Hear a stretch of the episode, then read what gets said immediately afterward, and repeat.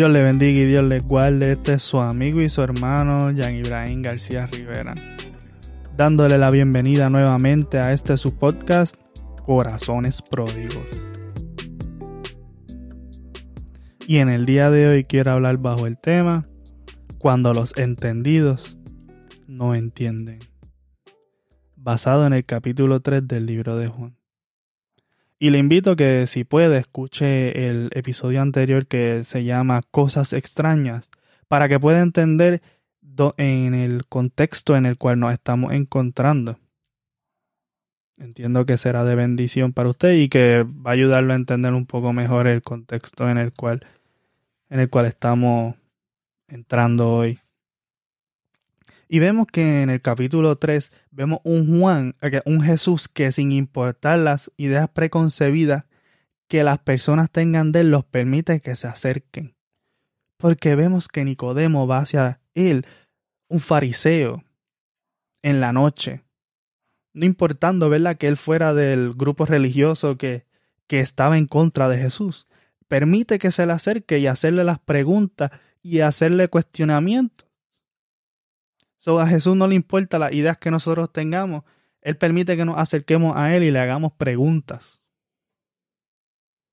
Y Nicodemo se acercó, en mi entender, luego de tener una discusión con los otros fariseos, porque cuando se le acerca a Jesús le dice, nosotros sabemos que tú vienes del Padre, porque las cosas que tú haces, los actos y los milagros y todas las cosas que tú estás haciendo, si, si Dios no te respaldara, no, no las pudiera hacer. Y cuando él le dice eso, lo dice de una forma plural, es decir, que sabemos, tenemos certeza que tú estás respaldado por Dios. Es decir, le estaba, ellos estaban tratando de entender la naturaleza de, del propósito de Jesús aquí en la tierra.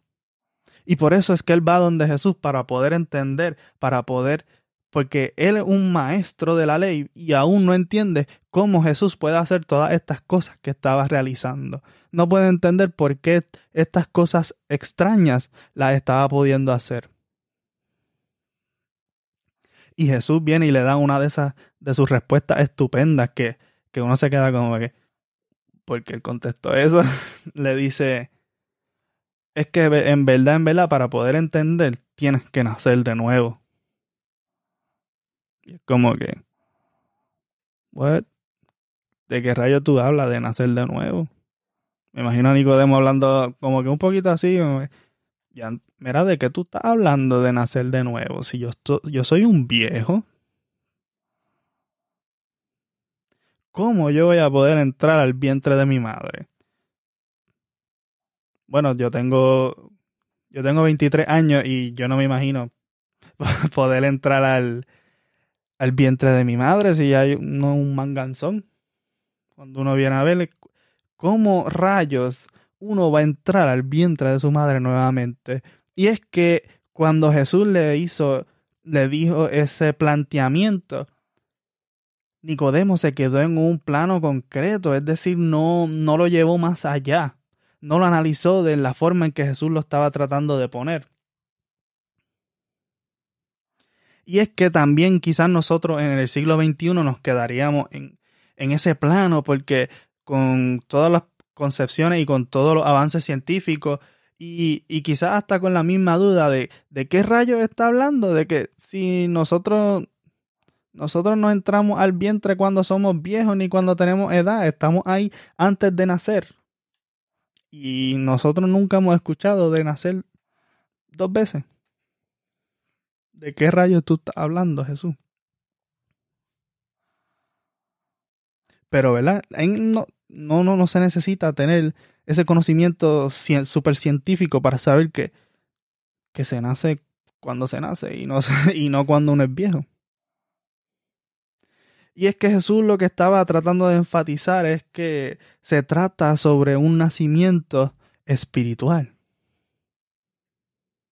Jesús le estaba dando unas pinceladas para que pudiera entender sobre lo que él estaba haciendo en la tierra. Le estaba tratando de pintar una imagen a Nicodemo para que entendiera que, que hay que nacer de nuevo, hay que tener un, un renacer, un florecimiento nuevo, hay que dar nuevos frutos porque ya los que se estaban dando no, no, eran, no eran del pacto que, que Dios tenía para, para este nuevo tiempo.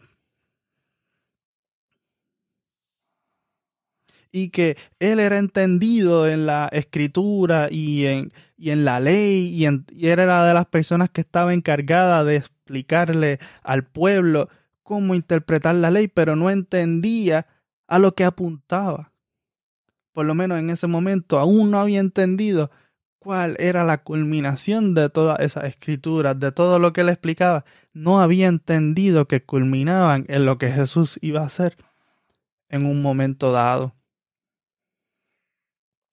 Y es que Jesús vino a esta tierra a mostrar el amor de Dios Padre hacia con nosotros, como dice en el mismo capítulo 3, en el versículo que quizás ya nosotros nos sabemos de memoria, que dice que de tal manera amó Dios al mundo que dio a su Hijo unigénito, para que todo aquel que en él cree no se pierda, sino que tenga vida eterna, dándonos a entender que Jesús mismo se, iba a entregar por nosotros en la cruz del Calvario para darnos salvación por, y todo esto lo hizo por amor. Y es decir, que para poder entender eso hay que tener un renacer, hay que, hay que tener unas nuevas concepciones en nuestra vida para poder entender que el amor de Dios se mostró recibiendo el castigo que a nosotros nos tocaba. Es decir, que el amor de Dios se mostró por medio de la violencia que no le tocaba a él. Y es como que la victoria se mostró por algo que parecía derrota. Es como que para poder entender eso hay que entender unas cosas que son, como en el episodio anterior, un poco extrañas. Y quizás las personas entendidas no entienden. Y es decir, que para poder ser entendido, hay que renacer. Valga la aclaración, no estoy diciendo nada en, contra de los estudios ni nada por el estilo. Eso no es lo que yo estoy diciendo en, en este momento. Pero que, que hay, hay cosas que parecen ser contradictorias, pero que cuando uno las estudia a fondo es que son paradojas que se pueden resolver, pero hay que tener esas concepciones claras y poder entender cómo se muestra el amor de Dios.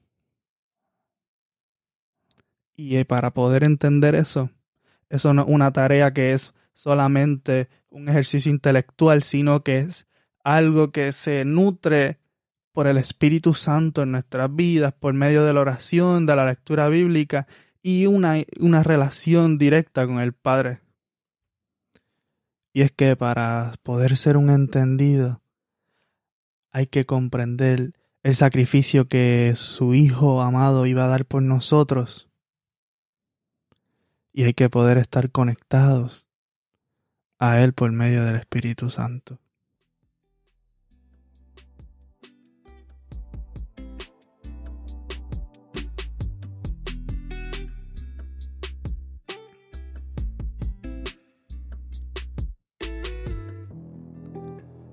Espero que este episodio haya sido de bendición para su vida y que lo pueda compartir con sus amigos, familiares y conocidos. Recuerde suscribirse y Dios le bendiga.